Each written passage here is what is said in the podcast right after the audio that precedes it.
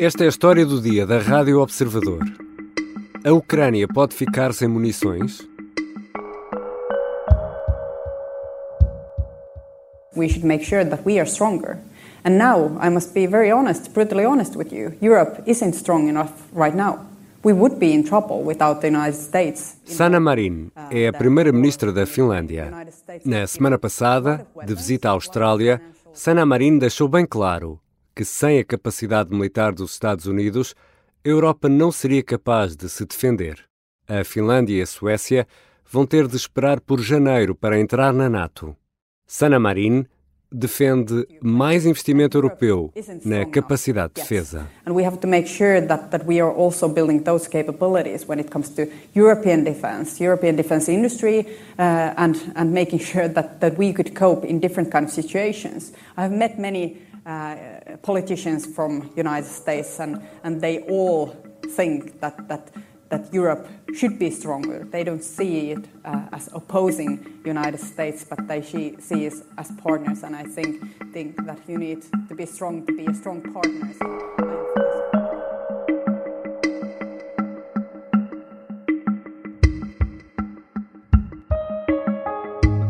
Os Estados Unidos, sozinhos, doaram dois terços das armas e munições utilizadas pela Ucrânia no combate à invasão russa.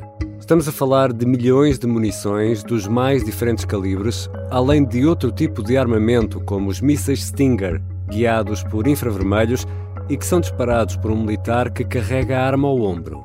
Nos paióis dos países da NATO, a substituição de material de guerra ocorre a um ritmo muito mais lento do que o ritmo de fornecimento a Kiev. E por isso há já preocupação com os estoques. Vou conversar com o professor da Universidade Católica, Francisco Proença Garcia, sobre se há ou não razão para alarme. Eu sou o Ricardo Conceição e esta é a história do dia. Muito bem-vindo, Sr. Tenente Coronel Proença Garcia. Como está, Ricardo? É sempre um prazer estar convosco. Obrigado. Temos ideia, uh, ou há assim uma espécie de manifesto uh, com as armas e as munições que foram entregues à Ucrânia desde o início da guerra? Bom, eu creio que de Portugal podemos dizer afirmativamente, quer dizer, o Ministério da Defesa e as Forças Armadas fazem o controle do seu, do seu armamento e das suas munições, de maneira que do nosso lado penso que devemos estar descansados. E espero que todos os países da União Europeia e todos e os Estados Unidos têm essas regras, não é? Na, na, na, normas de execução permanente eh, que são para seguir. Agora, houve muitos países que deram, nós não sabemos como é que aquilo foi entregue, mas convém haver um controle muito seguro, porque quando a guerra acabar, e ela vai acabar um dia, é preciso saber onde é que essas armas param, eh, se foram destruídas, quem é que as utilizou. Eh, bom, isso tem que, tem que haver esse, esse controle. E estamos a falar de, de todo o tipo de material, quer dizer, desde camisolas a mísseis Stinger, é isso? Não, não. Bom, as camisolas são consumíveis e são consumíveis. as munições, as munições são mais, também são consumíveis. Depende das munições. Os mísseis Stinger, nós temos que ter um controle muito seguro disso. Quer dizer, hum. nós andamos. Eu lembro que os americanos andar, andaram a dar aos, uh, aos talibãs uh, no, quando, quando aquilo tinha a ocupação uh, russa ou soviética. Depois, depois, tiveram, depois levavam com eles com o Stinger em cima, não é? De maneira que é preciso haver um controle muito seguro desse tipo de equipamentos. Agora, botas, uh, camuflados, isso são, são, é material consumível, assim como o material médico é material consumível. O soro, uh, o betadine, essas coisas são consumíveis, não é? As munições não, as munições é preciso ter algum controle, ah, algum não, é preciso ter controle sobre isso, para, para qual foram, quem é que as utilizou, quais foram as armas que, que, que as dispararam, é preciso ter, ter isso uh, uh, inventariado, digamos assim. E, e, como é que tem sido o uso do, do armamento por parte da Ucrânia? Ou seja, o ritmo de utilização de munições e armas tem sido o mesmo ao longo destes nove meses de guerra? Não, o, o ritmo começou a intensificar-se, sobretudo quando foi nas fases das contraofensivas, como fizeram em Kherson, como fizeram em, uh, em Zaporizhia, como estão a fazer em Kharkiv, ou como fizeram também em Kharkiv. Quando há contraofensiva, eu necessito de uma capacidade de fogo muito grande para poder lançar uma ação ofensiva. Normalmente tem que ter um potencial relativo de combate três, três vezes maior. Mas eles chegaram a ter oito vezes maior. Em Kherson chegaram a ter, e depois em Kherson acabaram por não, não, não fazer bombardeamentos, ocuparam sem, sem, combater. Mas em Kharkiv chegaram a ter oito e dez vezes maior o potencial, de maneira que antes de lançar qualquer ofensiva tenho que fazer uh, um, um, varrimento e uma grande preparação da artilharia, de maneira que o consumo de munições de artilharia, de munições anticarro sobre as posições defensivas russas uh, foi, intensificou nessa altura. Mas só foi possível depois do Ocidente ter fornecido muito equipamento. E, e estamos, estamos a falar de que ordem de, de, de grandeza? Uh, milhares, milhões de munições? Como é que milhões. conseguimos medir isto? Talvez há vários calibres. Há, como é que nos. Como é, para um leigo, como é, como é que isto se entende? Se me disser que uma metralhadora ligeira vale equivalente à nossa velha G3 ou uma uhum. espingarda automática consumir 100, 200 munições por dia, não, não, não, não é muito, não é? Uhum. Mas quer dizer, se eu consumir 100 munições de artilharia, já é, já é muito. Se eu consumir 100 mísseis anticarro, é muitíssimo. de maneira que os estoques eh, são relativos, têm a ver com o calibre, com o tipo de utilização de armamento que nós, eh, que nós temos eh, e que estamos a fazer, com o tipo de ação, se é defesa, se é ofensiva, mas são sempre muitos milhares de milhões de euros ou de dólares que, que, são consumidos diariamente. Quer dizer, eu posso consumir num dia dezenas de milhares de munições de armas ligeiras e posso consumir uma centenas de munições numa só operação uhum. de, de, de, de, calibre 1555, por exemplo, que eles falam muito nos alvos, etc. Ou daqueles lanças-foguetes do HIMARS. O HIMARS dispara 18 foguetes cada vez, quer dizer, 18 vezes 6, que é uma bateria, está a ver, são logo 120, quase 120 uh, rockets que são disparados. Exatamente. É preciso ter, bem, se do lado então aquilo é um disparate. O consumo do lado russo é uma coisa avassaladora. É, é uma desproporção. O, os BM-21 ou os, os, antigos órgãos de Stalin, os lança-foguetes múltiplos deles, aquilo é uma coisa que está a ver. São seis unidades com 40 e aquilo, nós vemos na televisão aquilo a disparar. disparar. Essa... São, 700, são 700 munições de uma vez, não é? 700 é, rockets. Essa era uma, era uma pergunta que tinha aqui engatilhada para si. É se os russos gastam mais munições do que os ucranianos? Isso é difícil de nós dizermos. Em princípio terão gasto mais, porquê? Porque fizeram aquela ofensiva toda. Eles, eles é que invadiram o território. E quando nós temos ações ofensivas, gastam-se muito mais numa ação ofensiva porque temos que preparar o terreno para depois poder progredir. Uhum. Eles, eles, ocuparam uma faixa, estamos a falar de uma frente de mais de mil quilómetros, não é? E de, de, uma zona de território que é maior que Portugal continental. Nós às vezes esquecemos disso. Aquilo é mesmo muito grande. E são milhares de homens, está a ver? São mais de 300 mil homens que estão envolvidos. Se todos eles dispararem sem tiros, está a ver? E, é muita munição. E, Só para ter uma ideia, eu li outro dia, já não, não me lembro, na, imprensa internacional, uma comparação do, daquele uh, Royal United uh, Institute uh, britânico que uhum. diz, qualquer coisa como este. Quer dizer, os russos gastaram em dois dias o equivalente ao estoque de munições do, do Reino Unido. Só para ter uma. Em dois dias? De, em dois dias, em dois dias. Em dois dias. É uma coisa de, uh, colossal o consumo que eles têm no rocket e na, na, na artilharia. Mas é, é, da tradição, eles sempre atuaram assim e não mudaram isso. Não é? Estão a atuar de uma forma muito convencional. E, e nessas, já agora, uma curiosidade, nessas ações uh, ofensivas e de defesa, há recomendações por parte uh, dos comandos militares para maior contenção ou menor contenção no gasto de munições? É normal haver ordens desse tipo ou não? Tem, tem que haver sempre um, uma utilização racional dos meios, porque os meios são finitos, não é? Uhum. Eh, e nós podemos entusiasmar que temos muito de reserva, mas se a guerra durar um mês, se a guerra durar 10 anos, essas reservas são consumidas de maneira que tem que ser de acordo com o tipo da missão e da operação que estou a realizar em cada momento, tem que haver um, um gasto judicioso das munições. É? Eh, quando eles fazem aqueles bombardeamentos indiscriminados às cidades, bom, eles devem ter, não sei, mas devem dizer, bom, fizeram, limparam uma bateria inteira, são logo 700 rockets, ok. Agora, depois se é preciso mais, eles voltam a bombardear. Mas está ver, isto com as armas de pouca precisão e de alto consumo. Eles com os mísseis de precisão e de alto consumo têm, eh, têm, têm, e mais caros, aqueles mísseis que custam milhões de dólares, eles têm alguma parcimónia na sua utilização. Os, os mísseis hipersónicos, as munições guiadas de alta precisão, e também têm, se me permite, também já têm falta de munições. Apesar da quantidade que eles têm e do consumo que eles têm, eles já têm falta, já estão a pedir à Coreia do Norte, já estão a utilizar, a comprar uh, ao, ao Irão usuáveis, ou seja, eles também começam a sentir falta, porque os, os estoques uh, são finitos, não é? Já voltamos à conversa com o Tenente Coronel e professor da Universidade Católica Proença Garcia. Vamos olhar precisamente para o ritmo de substituição do armamento e munições nos paióis de um lado e do outro do conflito.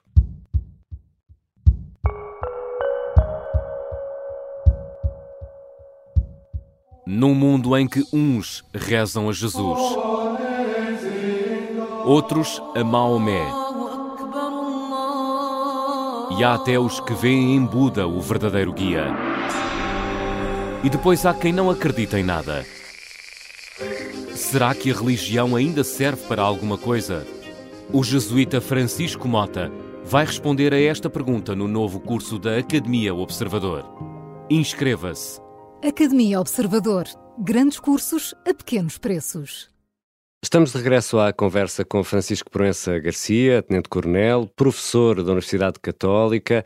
A Rússia tem boa capacidade de reposição de armamento ou tem ainda muito material armazenado ou, como explicava há pouco, já tem de ir comprar uh, munições para fazer face àquilo que é a exigência da guerra?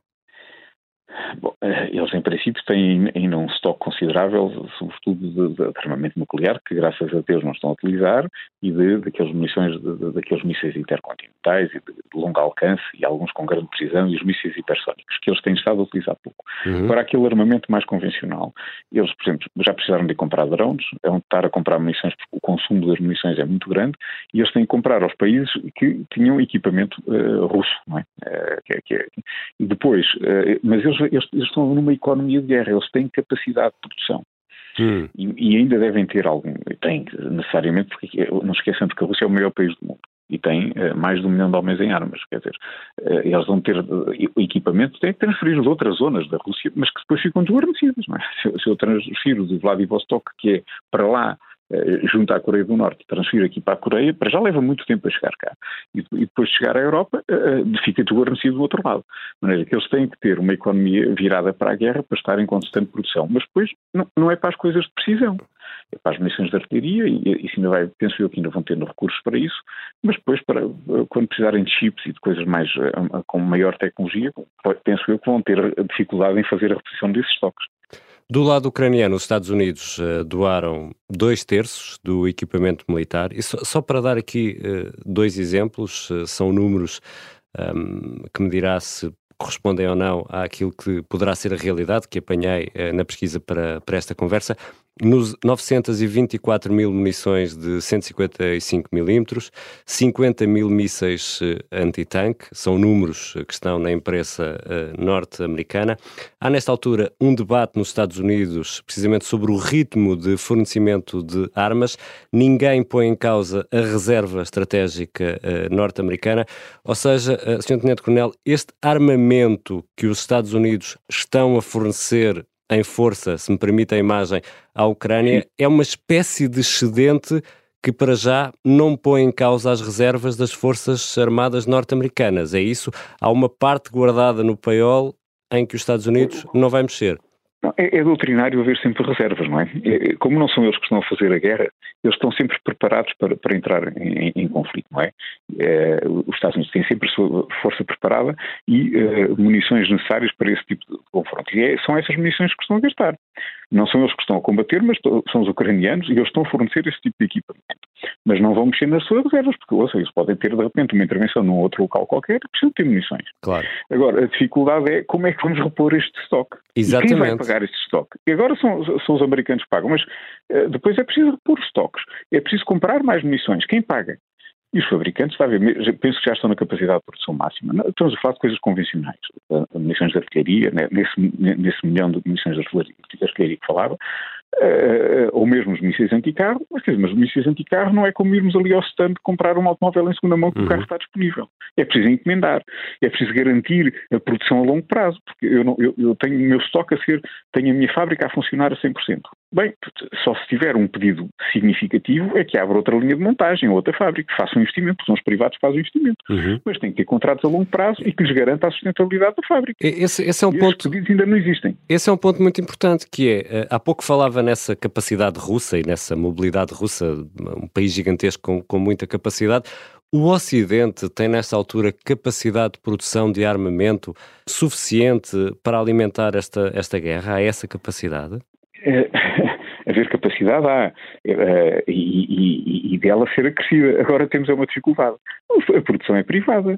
Agora o Ricardo, veja, o que é o Ricardo ser dono de uma fábrica e uh, está a vender, porque agora isto é altamente consumível, mas a gente não sabe quando acaba a guerra. Claro. E depois há, há aqui duas, duas visões importantes. Uma, um déficit estrutural, que depois poderei falar, o outro é o déficit burocrático. Aliás, não é o déficit, é, é o excesso de zelo na burocracia.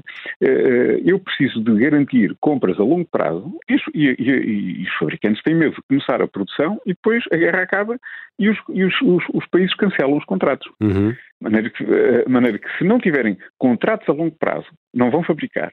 E depois, se, mesmo com os contratos a longo prazo firmados, é preciso passar do discurso à prática. E nós temos visto que há boas intenções, bom discurso, mas no concreto, assinar contratos de, de, médio prazo ou longo prazo ainda não existem. Há várias declarações da Northrop Grumman, da Saba, a dizer que isso ainda não existe, não é? De maneira que os, os, os, os, fabricantes que são entidades privadas só produzem se tiverem garantias, porque não vão abrir uh, uma linha de montagem, uma fábrica só para fazer um determinado equipamento e depois ficarem com eles na mão, não é? De maneira que tem que haver esse compromisso político e essa, essa burocracia não tem estado a ser uh, e, muito funcional. E, em sua opinião, fazia sentido criar as condições para isso? Deu essa imagem de que os russos, em dois dias, gastaram o equivalente a um estoque eh, do Reino Unido, ou seja, a Europa não tem estoques e não está preparada e deveria preparar-se para uma eventualidade dessas? Bom, a Europa tem que se preparar, mas, como digo, temos, temos estado a, ser muito generosos e, uh, com a Ucrânia e oferecer tudo à Ucrânia. Mas agora temos que repor os estoques, porque a, a, guerra agora vai entrar num período de maior acalmia, porque não há, vamos entrar no, já estamos no inverno, ou quase uhum. no inverno, e as movimentações vão, vão, vão, das forças vão, vão, uh, vão reduzir significativamente. Mas depois vamos retomar, esperemos que não, mas se retomar os bombardeamentos com, com a intensidade que têm estado a ser, bom, alguém tem que fazer encomenda das munições, dos mísseis anti-tanque, dos mísseis antiaéreos, de garantir que há dinheiro para os pagar e serem contratos de longo prazo, senão as fábricas não fazem. Está a ver a BMW, só, a BMW, ou Mercedes, ou Opel, só produzem os carros quando têm a garantia que os, que os têm vendidos. Exatamente. Não os, não, não, não os produzem. E, e aqui... Essa, essa é uma pergunta que nós temos que fazer. Quem vai pagar e se os contratos são de longo prazo, são os fabricantes não fazem. E, e, aqui chegados e tudo isto pesado com a informação que temos disponível nesta altura, eh, chegamos aqui eh, à grande pergunta, que no fundo é a pergunta que lança este episódio. A Ucrânia pode ficar sem munições num futuro próximo ou, ou não? A Ucrânia não pode ficar sem munições. É preciso fazer eh, na gíria popular das tripas coração para que isso não aconteça, porque senão perde a guerra. E nós não podemos perder a guerra. Nós não podemos, nós, os ucranianos, não podem perder a guerra, a Europa não pode perder a guerra, porque senão onde é que os russos param? Aquilo vai ter que parar um dia. Temos que encontrar uma forma de ter um cessar-fogo antes de ter um processo de paz. Mas a guerra tem que acabar um dia. Mas se, se deixarmos de fornecer os equipamentos e se deixarmos de garantir que há esse fornecimento à Ucrânia, perde a guerra. E se perdendo a guerra, somos todos nós que perdemos a guerra. Eh, com as consequências económicas que isso tem, com as consequências políticas e geopolíticas que isso tem. De maneira que a Ucrânia não pode deixar de ser abastecida. Os nossos líderes políticos, que têm tido uns discursos fantásticos, agora têm que passar à ação. O único que disse que ia comprar armamento todos nós nos comprometemos com a NATO, a cumprir os 2% uhum. do PIB eh, desde, desde a Cimeira de Gales, desde 14, está a ver? Já lá vão 8 anos. Bom, mas não cumprimos. É preciso cumprir isso. Agora é foram reafirmadas essas intenções, não é? Foram reafirmadas não, essas intenções. De intenções tá, tá, estamos todos cheios, é preciso passar à prática, porque senão os fornecedores que são privados, que são entidades privadas, fábricas normais, de, de, que têm os seus acionistas, só produzem se, se houver dinheiro lá à vista é? e garantia de fornecimento a longo prazo, senão não, senão, senão não produzem. Isso é um dado adquirido. Muito obrigado, professor Proença Garcia. Sem passar. Foi um gosto colaborar consigo, Ricardo. Muito obrigado.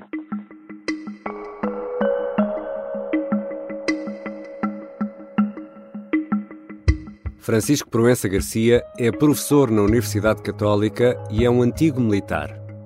Esta foi a história do dia.